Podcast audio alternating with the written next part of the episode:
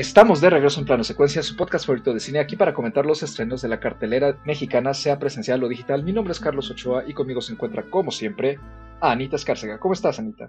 Hola, muy bien, muy contenta de estar una semana más platicando de cine y listísima para la película que vamos a platicar hoy. También se encuentra aquí, como siempre, Andy Saucedo. ¿Cómo estás, Andrea? Hola, ¿qué tal? Muy bien, muy contenta ya lista para platicar de cine y también emocionada porque ya estamos cerrando el año, entonces se pone interesante esto de, la charla cinéfila.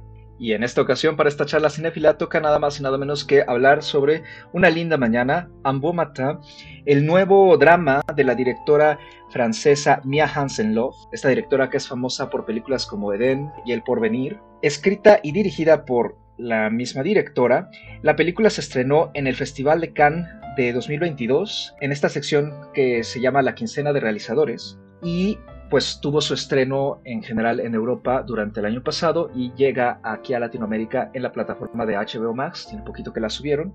Eh, en general a la crítica le ha encantado la película, de hecho consideran que fue uno de los estrenos más notables del 2022 y pues quienes la han visto a lo largo de este año también la han aclamado mucho y la consideran de los mejores estrenos que, se van en este 2023.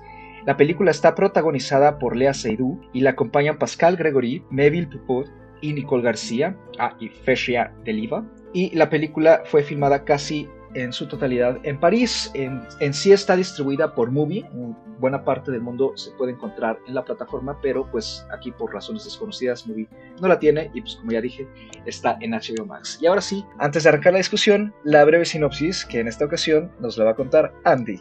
Claro que sí, esta película nos narra eh, la historia de Sandra, que es una mujer que vive en París con su hija como de unos 8 o 10 años y en este día a día también ella cuida y vela por eh, su papá que tiene una enfermedad neurodegenerativa y que cada día pues va avanzando y al cual tiene que llevar a una casa de, cuidados. En esto ella conoce o se reencuentra con un hombre llamado Clement, eh, con quien empieza una relación romántica y afectiva que le ayuda pues de cierta forma a sobrellevar pues los conflictos emocionales en los que está sumergida.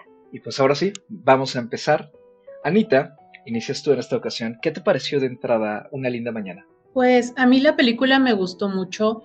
Eh, me parece que es una película, híjole, no sé, podría decir que es desesperanzadora, pero esperanzadora a la vez es este tipo de historias que nos muestran un fragmento de la vida de las personas, de las pequeñas batallas cotidianas que tenemos que ir afrontando todos los días, ¿no? Y en el caso de esta mujer, pues tiene que vivir trabajando, ¿no? Porque ella trabaja, es viuda, entonces también es una madre que, que tiene que criar sola a su hija, tiene un padre que está envejecido y enfermo. No son quizás los grandes melodramas, pero son estas dificultades, ¿no? Con las que uno se enfrenta, vaya, uno como persona, como ser humano, ¿no? Se enfrenta siempre a lo largo de la vida. Y me gusta mucho cómo está trabajado en la película. Me gusta que, que tiene el, el nivel de drama como exacto para darte como ese golpe, ¿no? Ese, ese golpe de realidad al que pues muchos o la mayoría de las personas nos vamos a tener que enfrentar, enfrentar en algún momento de la vida, ¿no? Me gusta mucho eso, creo que es muy humana en ese sentido. Andy, ¿a ti qué te pareció una linda mañana? A mí me gustó la película, mm, me parece que tiene mm, unos detalles en cuanto a personajes que son bastante interesantes. Ya mencionaba Anita ahorita justo, ¿no? La parte humana, la parte realista, el ver el fragmento de la vida de una persona en la que está atravesando por momentos emocionales y sentimentales, pues complejos. Al final las emociones humanas también son complejas, el poderte expresar, el no poderlo expresar, o sea, todo conlleva un proceso, ¿no? Y creo que mm, lo que me gustó justo de esta película es la parte humana, el que planteé a este personaje con, pues, atravesando, ¿no? Eh, todo esto que es en gran parte eh, lo que la relación con su papá, la relación con su hija, esta nueva relación después de creo cinco años de, que perdió a su esposo y darse la oportunidad de tener una relación con alguien, cómo es el convivir, ¿no? También con otras personas, su trabajo, ¿no? Ya lo mencionaba justamente Anita. Me gusta que nos muestra cómo se construyen y, cómo se desarrollan relaciones también en momentos tan complejos.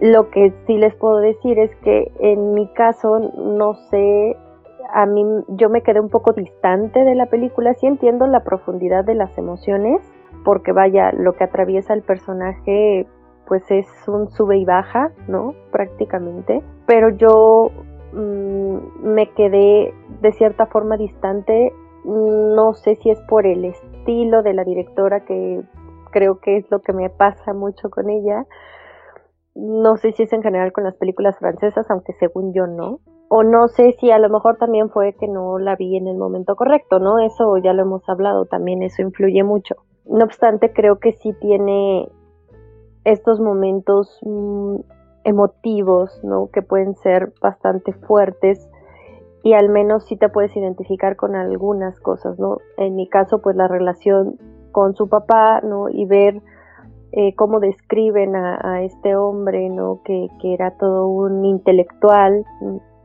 y, que mucha gente admiraba y que era un apasionado de los libros, ¿no? Y verlo sumergido, ¿no? En, en esta enfermedad y lo difícil que es para la familia. Entonces, creo que siempre son temas que pueden ser, pues, conmovedores.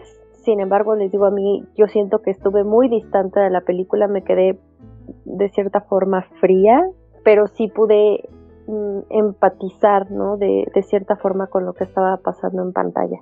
Justamente creo que Mia Hansen Love es una de estas directoras que por este estilo como tan de que le llaman en inglés, ¿no? Slice of life, como justamente la mirada breve a la vida de alguien siento que de repente puede tener justo el efecto que acabas de describir a mí. Me atrevería a decir que ese quizás sea el mayor obstáculo a la hora de enfrentarse a, la filmografía que ella tiene y a realizadores que trabajan también estilos similares, ¿no? particularmente en el cine europeo o en el cine independiente, y que justamente estoy de acuerdo, o sea, puede haber momentos en que conectas muy bien, pero quizá por numerosas circunstancias, momentos en los que a lo mejor no conectas tanto.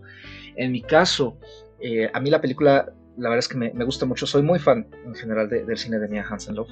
La, eh, esperaba esta película, de cierta manera, eh, sobre todo porque ya había llegado el rumor a, mis oídos de que Lea Seydoux lo hacía muy bien.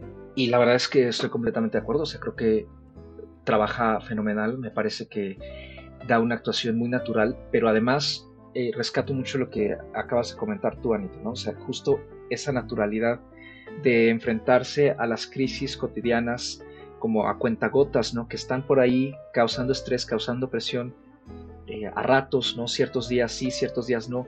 Y pues simplemente este devenir de la vida cotidiana, del día a día, eh, a mí me ha parecido que lo trabaja la directora con una sencillez muy genuina, muy bella. Sí creo que hay como cierta frialdad quizá en la manera en cómo aborda ciertos aspectos en particular.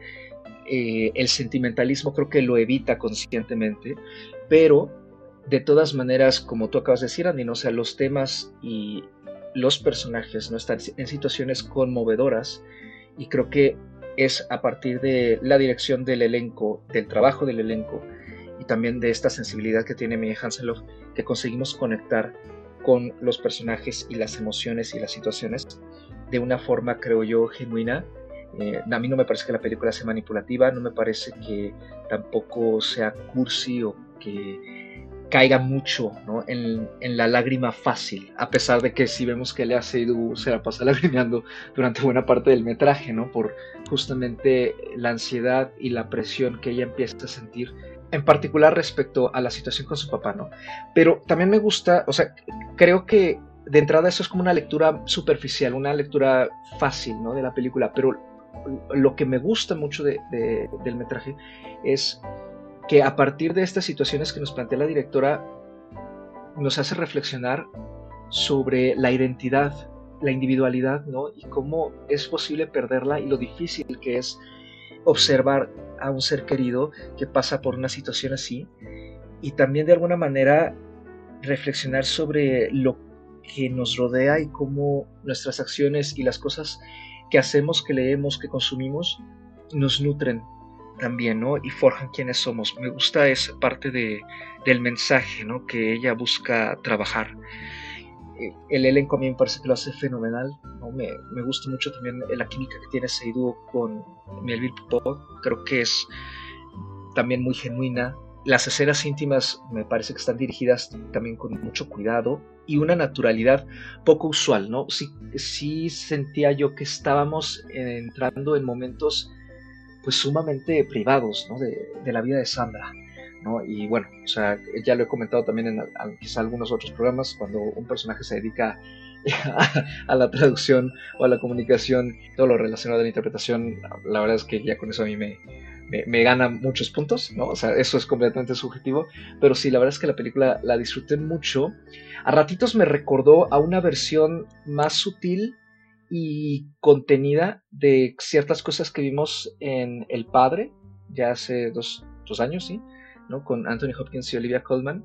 Y justo me gustaría rescatar lo que hace Pascal Gregory, que creo que entrega una actuación padrísima, ¿no? Como el papá de Sandra. Es, le toca un papel muy difícil y consigue hacerlo también de forma muy natural, pero al mismo tiempo pues nos va resquebrajando el alma, ¿no? Con cada escena que lo vemos, eh, sobre todo a partir de que entra a estos asilos. Entonces sí, de, entrada a mí la película me ha gustado mucho y, creo que sigue muy en la línea de lo que Mia Hansen Love ha trabajado con la mayoría de sus metrajes. Podría incluso decir que me recuerda como una versión alterna o digamos su protagonista es como una versión joven del de Isabel Huppert en El Porvenir, ¿no? que también es una película que a mí me, gustó mucho. Son como estos viajes cotidianos para reflexionar sobre la vida y recapacitar las cosas y también apreciar, creo yo, los momentos bellos a pesar de las gotas de tragedia que ocurren. Concuerdo bastante con, con lo que dices, que te recordó mucho a El Padre, pero como en una versión un poco más contenida pero no solo eso, ¿no? Sino que también es como un punto de vista distinto. En, el padre me parece que lo vemos mucho desde el punto de vista de justamente del padre, mientras que en esta película lo estamos viviendo a través de la experiencia y los ojos de, su hija, ¿no? Que, que tiene más problemas en la vida, no es nada más lo del papá, ¿no? O sea, también tiene ella a su hija y tiene su trabajo y tiene esta pareja que de repente está y de repente no está, pues justo porque ella está en una etapa de su vida en la que parece que tiene que estar malabareando con, con muchos problemas a la vez, ¿no? Y con muchas cuestiones que ella tiene que, manejar al mismo tiempo. Y al mismo tiempo tiene que ser una mujer fuerte y tiene que ser el sostén de esa familia de cierta manera, ¿no? Entonces, me gusta mucho también su trabajo como, como actriz, creo que lo hace estupendamente, creo que logra convencernos, ¿no? De estas batallas internas que ella está viviendo y que tiene que mantenerse fuerte para sostener pues tanto a su papá como a su hija. Para mí la parte más desgarradora de la película fue esta especie de ejercicio de memoria que estaba haciendo su papá en unas libretas. Conforme va enfermándose, conforme él se entera que tiene esta enfermedad neurodegenerativa, empieza a llevar un diario y podemos ver con las pocas entradas que hay en el diario cómo poco a poco él va perdiendo su mente, ¿no? Cómo va perdiendo esto que fue toda su vida, ¿no? O sea, un hombre que dedicó su vida a pensar, que literalmente su trabajo era pensar, terminar con una enfermedad neurodegenerativa que lo tiene confundido todo el tiempo, que ya no puede leer, que ya no puede pensar como lo hacía, que ya no puede disfrutar las cosas que antes hacía. Y el cómo esto afecta a su familia, no nada más a él, ¿no? Entonces, está, esa parte me pareció la más fuerte de la película, creo que está muy bien manejado y pues resulta muy, muy conmovedor. Sí, creo que para mí, desde mi perspectiva, ese es el punto fuerte de la película, el cómo retrata justamente pues esta pérdida familiar, ¿no? Porque es una pérdida en vida de la persona. Y creo que a mí lo que me, generó mucho más reflexión fue justo la parte en donde ella tiene que tomar esta decisión, ¿no? Junto con su hermana eh, y de su madre, que ya no está, tenía mucho tiempo separada de su papá, de llevarlo a una casa de cuidado. Y creo que una de, la de las partes más difíciles y que a lo mejor uno también creo que es un aspecto cultural de nosotros es pues desbaratan todo su departamento, ¿no? Se, se, tienen que deshacer de todas sus cosas, como si la persona hubiera muerto, como cuando una persona muere y tienes que llegar a su, a su cuarto, a su casa, a su departamento y, y sacar todas sus cosas, sus recuerdos, sus libros, su ropa y deshacerlo y deshacerte de él, ¿no? Entonces creo que eso a mí me dio una sensación de muerte en vida, de que se están despidiendo constantemente de una persona que ya no está al 100%, pero sí está ahí, ¿no? E-, ella va y visita a su papá, eh, le trata de, recordar algunas cosas, quién es ella, quién es la niña con la que va, que es su hija, em, que ahí está su hermana, o cosas de él en general, ¿no? En dónde está, por qué está ahí, y a, a la vez es entender, ¿no? E-, es un proceso también de duelo en donde la persona ya, no es la persona que conociste. Esa parte a mí es la parte que más me interesó de la película, quiero aclararlo. Creo que a mí lo que no, o sea, no me gustó y no porque no estuviera bien hecho, creo que pues está bien, es la relación, ¿no? Que empieza con, con Clement, porque además es una relación, o sea, si fuera mi amiga, pues yo le diría que es innecesario meterse en un conflicto así con un hombre casado, ¿no? Porque spoiler, el hombre era casado, con hijo, y que estaban también en un proceso eh, de ruptura eh, con la esposa, ¿no? Entonces, habiendo los problemas que, o que ya tenía el, personaje, ¿no? De cierta forma la crianza de su hija, el trabajo, lo familiar, eh, si bien la parte emocional de compartir con una pareja, vaya, es, es la vida, ¿no? o sea, a mí hasta me molesté un poco con el personaje, ¿no? Vaya, creo que sí es como, no molestarme, sino como que me, me pareció, insisto, que si fuera mi amiga le diría, amiga, no lo hagas, ¿no? Porque la relación para mí creo que le, eh, que le trajo más conflictos emocionales y bueno, no, no dudo que momentos bonitos, ¿no? El sentirse amada, el sentirse deseada, en un momento en donde tenía todas las emociones a flor de piel, pues vaya. Sin embargo, creo que incluso la relación con Clement a mí no me parecía que fuera buena, ¿no? En, ningún sentido. Y el personaje de Clement en sí no me agradó, ¿no? Pero más, no porque no lo hicieran bien los actores, sino porque el personaje en sí no es un personaje bastante agradable. Aunque, insistimos, todo esto pues es muy humano, ¿no? Sí tiene el enfoque muy humano y las personas, pues no, no siempre todo es blanco y negro, ¿no? Hay, habemos personas justo que están tomando decisiones constantemente chocando, indecisas, eh, con preocupaciones, atravesando momentos difíciles, ¿no? Y, y, vaya, la película sí refleja eso, ¿no? Sí, sí acompaña de esa forma a sus personajes. Pero es algo que, insisto, a mí no, no me aportó mucho. Y creo que otra cosa que no, no, no me funcionó a mí, no sé si solo lo sentí yo, fue que el tiempo se me hizo rarísimo el manejo del tiempo. Porque hablaban de vamos a ir a tal lado y de repente ya no sabía si habían ido o no, y luego sí iban, pero pasaba como un día y luego habían dicho que pasaron dos semanas Eh, incluso con, el tema del padre, ¿no? Que lo cambian constantemente de, de, lugar de cuidado porque no están contentas o porque no les alcanza o porque están viendo opciones.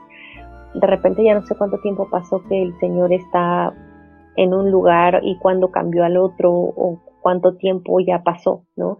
Entonces, el tema del tiempo también a mí como que no me gustó mucho. Eh, creo que eso básicamente fue parte del por qué me sentí tan distante de la película, porque el, el manejo del tiempo me, sacaba mucho a mí de lo que estaba pasando, ¿no? Entonces, tengo buenos y malos con, con esta película. Sin embargo, les digo, para mí el corazón recae mucho en la relación y en el enfoque que tiene eh, Sandra con su padre. Y es de entenderse, creo yo, que esta relación que tú mencionas, Andy, sea justamente el corazón, porque la película es sumamente autobiográfica eh, para la directora. Eh, de hecho, retomando lo que comentabas, Anita, ¿no? de este ejercicio de memoria y este pasaje que se lee durante una parte de la película en la que es la voz de su papá leyendo cómo va experimentando esta degeneración de sus habilidades cognitivas, ¿no? E incluso también de sus movimientos y cómo la enfermedad lo va afectando, es un pasaje escrito por el propio padre de Mia Hansenloff, Ole Hansenloff, que era profesor de filosofía y traductor. Entonces, claramente hay una inspiración directa para el personaje del papá de Sandra y que lamentablemente falleció en el 2020, justo también cuando la directora estaba iniciando una nueva relación con una persona y digamos que la película sí tiene momentos muy peculiares, ¿no? Que son un reflejo de la vida, ¿no? De, de Mia Hansenloff, entre ellos eh, esta escena final en que suben al Sagrado Corazón, al mirador, que a mí también me pareció pues muy bonita, ¿no? Creo que es algo crítica, pero, pero me gusta mucho como, digamos, terminamos justamente viendo esta linda mañana, ¿no? Como lo dice el título. Eh, pero volviendo a lo que tú comentas, Andy, sobre esta relación, a mí lo que más me gusta ¿no? de, cómo la directora lo, trabaja, ¿no? aparte de que es, algo sumamente personal, es que Sandra conoce y desconoce a su papá durante estas interacciones, ¿no? ¿Por qué? Porque empieza, y, creo que es parte, ¿no? De lo que Mia Hansen Love quiere explorar, cómo la relación con un padre, ¿no? En este caso el ella, se va alterando de forma incontrolable y no se puede hacer nada al respecto y ella en parte deja de conocer a su papá porque su papá empieza a ser otra persona al ya no reconocer a los demás, al cambiar su forma de ser, al ya no tener ni siquiera criterio en algunas situaciones y al desconocerla a ella como hija.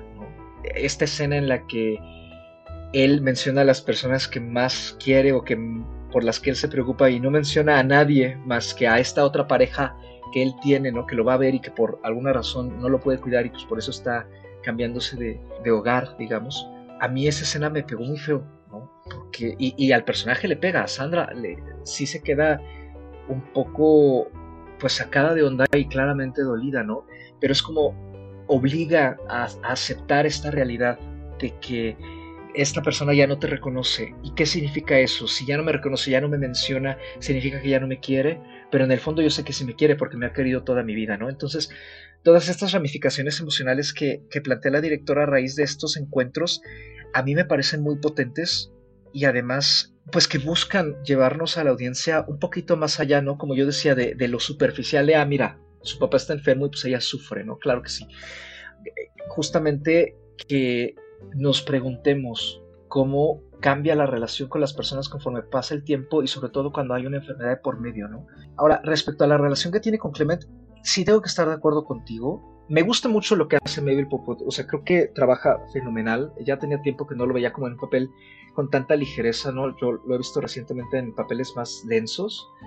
Entonces, lo que hace aquí eh, con Lea Seydoux en particular, eh, me parece muy fresco, creo que tienen una relación que inicia muy bonito, eh, este como cortejo, coqueteo, me parece muy natural, pero sí creo que llega un punto en la película en el que este estira y afloja a partir del problema que él tiene, eh, pues de que es un hombre casado, ¿no? Y que se está iniciando esta relación con Sandra, puede sentirse que se queda un poco en lo mismo, ¿no? Como que la relación no evoluciona más allá del, bueno, sabes que ahorita ya no te voy a ver porque pues tengo muchos problemas y no sé cómo dejar a mi esposa, no sé cómo revelárselo, y luego regresa y otra vez es como todo bonito por unos días o unas semanas y de nuevo otra vez se va, ¿no? O sea, como que no pasa mucho de ahí. Eh, ya sabiendo que esto está también reflejado de alguna forma eh, a partir de la vida de la directora, quizá busca de seguir demasiado, ¿no? Es eh, lo que ocurrió en realidad, ¿no? Digo, no sabemos si la pareja de, Mia Hansen Love también ya tenía una relación previa, pero creo que se pudo haber jugado un poco más con esta relación sin que terminara sintiéndose como repetitiva, al menos en las escenas que nos ponen eh, de ellas, ¿no? Sin embargo, creo que en algunas de estas escenas los planteamientos que se hacen respecto a lo conflictivo y lo contradictorio eh, del amor y de y, más cuando se terminan mezclando pues, sentimientos relacionados a otros problemas, creo que es muy humano, ¿no? O sea, sí, yo también pensaba lo mismo que tú, dije, o sea, es que esta mujer se está complicando más la vida de a gratis, ¿no? Meterse en una relación así, pero eh, al mismo tiempo creo que la naturalidad con la que la directora trabaja al personaje de Sandra, consigo empatizar eh, por qué ella termina rindiéndose a esta relación, ¿no? Buscaba también ella afecto, buscaba sentirse amada, sentirse deseada, como tú acabas de decir, ¿no? Creo que también en parte la película explora este aspecto, ¿no? De una mujer que por estar cargando con diversas cosas a su vida y que ella estar como siempre complaciendo a los demás, ¿no? Digo, claro, tiene a su hija, tiene su trabajo, tiene el resto de su familia, pero siempre está preocupada por algo más. No se ha dado el tiempo en cinco años, por lo que sabemos, de explorarse ella, ¿no? de explorar sus sentimientos, de conocer otras personas, de quizá buscar un vínculo de cualquier tipo con alguien. Entonces, claro, cuando se le presenta esta oportunidad, pues se lanza con todo. Entonces, eh, sí, entiendo muy bien lo que dices. A mí también es uno de los aspectos que no me gusta de la película, pero eh, sin embargo la relación de alguna manera me termina gustando, también como esta especie de soporte. Soporte para también eh, lidiar un poco con más facilidad con los otros problemas que, que carga Sandra. Yo estoy muy de acuerdo con, con todo lo que acabas de decir. Creo que hay una clave en todo esto que es que los seres humanos somos eso, ¿no? Humanos y cometemos errores y a veces tomamos decisiones tontas y a veces nos complicamos la vida de a gratis. Entonces, a mí esta relación que ella tiene con Clement me gusta para la película, me gusta lo que hace dentro de la película. Es verdad lo que dice Andy, el personaje no es agradable y la relación pues tampoco parece ser la relación más bonita, ¿no? Pero me parece que al menos la inserción en esta, pues en esta justo slice of life es pues muy adecuada, ¿no? Porque creo que ya habíamos platicado de algo similar cuando platicamos de la peor persona del mundo, ¿no? A veces simplemente hacemos tonterías y no hay explicación, no hay lógica detrás. Pero es por eso, ¿no? Por, por esa humanidad que cargamos. Entonces, a mí me gusta mucho lo que sucede con esa relación, sobre todo porque hacia el final, pues vemos que ella necesita un soporte, ¿no? Necesita como un bastoncito de dónde agarrarse porque su papá se está poniendo peor, la enfermedad está avanzando más rápido, ¿no? Eh, ya de plano ya no se acuerda bien de ella, ya no la reconoce, ya el incluso estar con él, convivir con él, le duele, le hace llorar porque es estar viendo a esta persona que ya no conoce y que ya no es la misma persona que ella conoció toda su vida. Entonces, Clement se convierte para bien o para mal o con sus deficiencias también de cierta forma en, en su soporte, ¿no? En este apoyo que ella necesitaba como para poder sobrellevar un poco más las peripecias de la vida, ¿no? Entonces, eso me gusta mucho de la película, que a pesar de todo sí vemos una evolución en esa relación. Yo al principio decía que la película me parece esperanzadora y desesperanzadora a la vez, porque creo que depende, ¿no? De, de, en qué nos enfoquemos o qué es lo que estemos pensando, ¿no? O sea, dependiendo si vemos el vaso lleno o el vaso vacío. Puede ser desesperanzadora si nos enfocamos en esta enfermedad del papá, en todas las cosas terribles que tiene que, que batallar su hija, ¿no? En el día a día, en que en un futuro quizás nos pase lo mismo, pero al mismo tiempo esperanzadora por precisamente lo que puede traer este futuro brillante, ¿no? Al menos pequeños flashazos de felicidad insertados entre los dramas de la vida. Sí, creo que la película tiene, a lo mejor no es tan notoria, pero sí hay cierta transición, ¿no? Hay cierta transición porque justo estamos viendo al personaje atravesar un momento complicado, aún así la vida sigue, ¿no? O sea, no, no se queda tan, aparentemente sí, pues está estancada, ¿no? En, en, esta, en esta situación, en este momento, sin embargo, como menciona Anita, pues hay, hay una puerta hacia el futuro, ¿no? Hay una puerta que, que se abre porque tiene a su hija, porque todavía falta mucho por vivir con ella, entenderla, cuidarla, quererla, esa relación madre-hija, ¿no? Que, tienen, eh, la relación con, con Clement, o sea, al final hay una transición porque está atravesando por muchas cosas, ¿no? Y, y, sabemos que en miras hacia el futuro, pues algo va a pasar algunos cambios tiene que haber y, pues es porque la vida es así, la, vida son cambios constantes, las personas vienen y van de nuestras vidas, ¿no? Así como, como ella está perdiendo, ¿no? De, cierta forma a su padre, a esa relación que llegó a tener con él, también está descubriendo cosas sobre él, ¿no? Es, es, un, es un momento complejo en, en muchos aspectos, pues ella va de la mano con su hija, ¿no? Que, con quien está desde este momento que es importante su crecimiento, su infancia, entenderla también, ¿no? Porque su hija también eh, pues muestra inconformidad, eh, incomprensión, le cuestiona cosas, ¿no? Al final el personaje sigue avanzando, ¿no? Y ella misma se le pregunta y le dice a Clement, ¿no? Si 30 años seguimos juntos, que no lo creo o no lo sé, ¿no?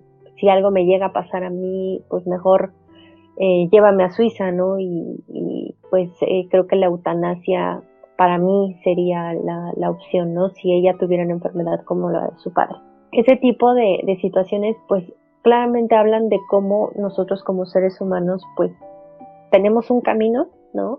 Y las personas van pasando a través de él, ¿no? Y, y al final aunque nos unen cosas, aunque estamos ¿no? Eh, forjando relaciones constantemente, al final, pues todos somos personas de paso ¿no? Eh, en la vida de otros y los otros en, en nuestras vidas. Entonces, por eso sí, sí es una película a mí que me parece que tiene una, una forma de, de, de transición muy sutil, ¿no? Porque aparentemente vemos al personaje atravesando la, esa situación, ¿no? Viviéndola en ese momento. Y no, o sea, sí, sí le están pasando cosas, sí, está eh, desarrollando, tratando de entender, de sentir, de vivir el momento y de continuar. Eso, eso también me gustó, ¿no? Creo que, que lo muestra de una forma muy sutil y, y linda la película. Pero aún así les digo, hay cositas que, que a mí me costaron bastante trabajo para poderme sentir mucho más allegada, ¿no? Y mucho más conmovida o, emotiva con el personaje.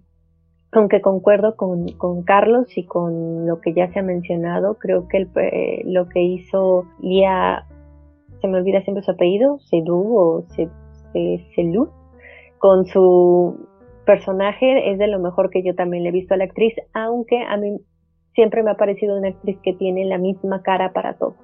Y creo que aquí hace mucho la diferencia que siento que sí comparte esa emotividad, ¿no? Entiende lo personal que es la película para la directora y creo que ella sí se logra adentrar en ese sentido y por eso vemos estos pequeños detalles en su actuación, ¿no? Que tiene que ver con la emotividad y cómo maneja la contención de ciertas emociones, ¿no? Entonces, sí, sí comparto con, Carlos, creo que también para mí es de lo mejor que le he visto. En términos de actuación, creo que ella escoge buenos proyectos, pero en términos de actuación también es de, de, lo, de lo mejor que, que le he visto a nivel, a nivel profesional. Sí, yo estoy de acuerdo. Creo que le ha sido, elige buenos proyectos en general, pero no ha elegido proyectos recientemente, o al menos terminan siendo proyectos en los que quizá no puede expresar más la capacidad que ella tiene como actriz. Por ejemplo, la vimos en Spectre y en la última de, James Bond, que en este momento no recuerdo su, su título, disculpen. Eh, y pues ahí como que no tiene mucho con lo que jugar, ¿no? Bueno, creo que juega más con la última que, en Spectre, creo que en Spectre se quedó un poco más plana, eh, porque así estaba escrito el personaje, y eso ha ocurrido también en algunas otras películas en las que ha participado, eh, en elencos grandes incluso, pero creo que aquí como vuelve a estar justo en el reflector, ¿no? Ella es el centro de la película, ella carga todo, toda la trama está en todas las escenas, sí creo que pues tiene más oportunidad para explotar al personaje y realmente conectar eh, con Sandra, ¿no? que creo que estoy de acuerdo, Andy, es, justamente lo, que ha hecho, ¿no? Consiguió conectar con, con la historia de Mia Hansen-Love a partir de esta reescritura que ella hace de las vivencias con su padre y de conocer a una nueva pareja. Yo la verdad no tengo más que decir, creo que podríamos ir cerrando esta breve charla que hemos tenido. Yo, como lo dije en un inicio y creo que se ha reafirmado a lo largo de estos minutos, a mí la película me ha gustado mucho, eh, creo que sigue confirmando la capacidad que tiene Mia Hansen Love justamente para tratar historias cotidianas y adentrarse en la psique de sus protagonistas en particular y de las contradicciones, deseos, y momentos de tristeza, momentos de ansiedad, momentos de felicidad que viven en distintas etapas de su vida o a raíz de ciertas crisis, ¿no? Sí me parece que justo, eh, al menos en las películas que he visto de ella, sus protagonistas siempre suelen tener un momento de crisis que justamente les crea distintas contradicciones y situaciones en las que pues de alguna manera tienen que tomar ciertas elecciones, esconder algunas cosas, dejar salir otras, ¿no? Me gusta mucho cómo ella se acerca a la experiencia humana desde ese punto de vista. En el caso de Una linda mañana yo me quedo mucho con el título, ¿no? En particular, ¿no? Con que a pesar, al menos en mi interpretación de la película es que a pesar de todas las desavenencias que pueden ocurrir en el día al día, siempre por lo menos nos podemos tomar un minuto, un ratito para admirar justo una linda mañana, ¿no? En la que amanezcamos, pues justamente para seguir eh, con nuestras vidas un día más, ¿no? Yo de entrada le doy cuatro estrellas a la película. Eh, me parece que es también un estreno recomendable, quizá no sea muy llamativo, no tiene, como bien dijo Ana en un inicio, ¿no? Eh, no tiene escenas de melodrama, no tiene a lo mejor algo que pareciera ser muy llamativo, pero creo que este tipo de dramas sutiles son muy enriquecedores, son muy bonitos y se pueden quedar en la mente por largo tiempo, entonces la recomiendo bastante, incluso si es la primera vez que, se acerca del cine de Mia Hansen Y pues sí, yo cierro con cuatro estrellas y creo que se va para mi top del año. Yo también cerraría con cuatro estrellas. Es una película que disfruté mucho, que recomendaría. Creo que no es una película difícil de ver para nada, es bastante ligera, es bastante sencilla en su, en su narrativa, en la manera en que nos cuenta esta historia. Y tampoco es una historia complicada, ¿no? Ya, ya lo platicamos aquí, es precisamente un slice of life, es unos dramas cotidianos de una mujer moderna, ¿no?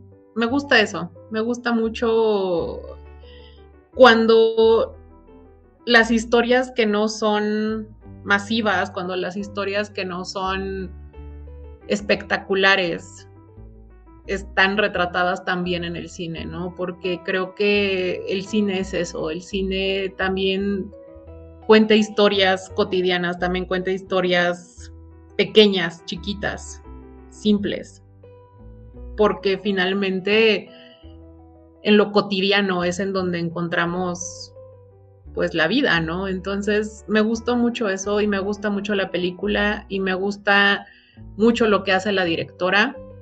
Entonces yo cierro con cuatro estrellas. No sé si se va a ir a mi top del año, pero es posible que sí entre.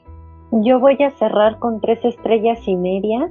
Eh, la verdad es que es una película, como ya mencionaron, bastante recomendable y además pues está al alcance y, para aquellas personas que disfrutan justamente de ver eh, personajes humanos, de ver situaciones, dramas que conllevan el crecimiento personal o un conflicto o emociones, creo que es, es, un, es una buena opción.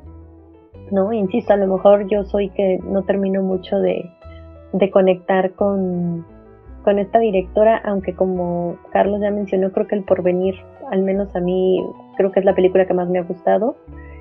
Eh, si también si tienen la oportunidad de verla, para que puedan hacer justo este ejercicio que hizo Carlos, ¿no? de, ver si, si les em, evoca ¿no? al mismo personaje que interpreta Isabel Hooper ya mucho más adulta, el estilo también, ¿no? para, para conocer el estilo de esta directora y creo que, que les podrá a lo mejor interesar ¿no? las temáticas que, que maneja. Mm, para mí, yo no la voy a incluir en lo mejor del año, ¿no? Porque, insisto, yo me quedé un poquito distante de, la película, pero me parece que, para muchos es, muy buena opción de ver y también pues a lo mejor no de empatizar y de reflexionar sobre la vida en sí. Y pues con esto termina esta breve discusión sobre Una linda mañana, que como dijimos al inicio la pueden encontrar ya en HBO Max. Queda nada más la recomendación de este episodio, que pues justamente nos vamos con el cine de Mia Hansen Love. Y si bien hemos mencionado El Porvenir, eh, a mí me gustaría recomendar eh, otra película reciente de ella que está en plataforma también y es la película anterior a Una linda mañana, La isla de Berman, Berman Island, en la que seguimos a una pareja de cineastas, Chris y Tony, interpretados por Tim Roth y Vicky Krieps, que viajan a Faro, la isla de la que es originario el legendario cineasta Ingmar Bergman, donde pues, él vivió, trabajó y pues prácticamente pasó toda su vida ahí. Se quedan justamente en su casa eh, para asistir a una serie de eventos relacionados justamente con, con, el cineasta, ¿no? Hay una especie como de festival en su honor y hay conferencias, eh, proyecciones, y mientras pasa esto, Chris, que es el personaje de Vicky Cripps, está trabajando en un guion de cine y entra un poco en conflicto con la manera en que ella y su pareja ven justamente cómo funciona una película, ven el cine de Bergman y esto también la inspira a seguir trabajando en su proyecto que mágicamente también vemos dramatizado a partir de cierta sección de la película con dos personajes interpretados por Mia Wasikowska y Anders Danielsen Lee, este actor que vimos justamente también en La peor persona del mundo, aprovechando que Anita la mencionó hace unos minutos. Eh, la película en general fue muy bien recibida por la crítica y la pueden encontrar en Movie. Con eso nos vamos. ¿Dónde nos pueden encontrar? A mí me pueden encontrar ya sea en ex Twitter o en Instagram como arroba animalceluloide. Ya saben que yo no tengo nada más que hacer y ahí me encuentran siempre. Y si quieren seguir mi visionado, me pueden encontrar en Letterboxd como Ana Escárcega. A mí me pueden encontrar en ex Twitter o en Instagram como arroba Andrea Padme. Ahí me encuentro compartiendo contenido diverso de deportes, de la vida, memes, eh, información de cine, series coreanas, etcétera. Y en el caso de Letterboxd me pueden encontrar como Padme. Ahí tengo actualizado mi visionado y también el listado correspondiente a lo mejor del 2023. Y a mí me pueden encontrar tanto en ex Twitter como en Letterboxd como arroba mrcarlos8 dígito y nada minúscula. Lo mismo, comentarios sobre cine, libros, música, la vida y demás son bloqueados o bienvenidos según sea el caso. Y en lo que respecta a mi de Letterboxd también en general o al día. Y pues este programa, como todos los demás, lo pueden encontrar en sus plataformas de podcasting preferida. Y como dijimos en el programa anterior, si es que no lo han escuchado, eh, también ya tenemos presencia en Instagram. Nos pueden encontrar como plano secuencia-podcast, ahí para que nos dejen sus comentarios y pues vamos a estar subiendo también tanto los episodios que vamos grabando como episodios anteriores eh, para pues, irlos rescatando ¿no? Y, y, poco a poco ir armando ahí un poquito de comunidad. Sigan disfrutando de la oferta que hay tanto en salas como en casita y como siempre nos escuchamos en una nueva emisión cada viernes. Gracias, cuídense mucho y hasta la próxima.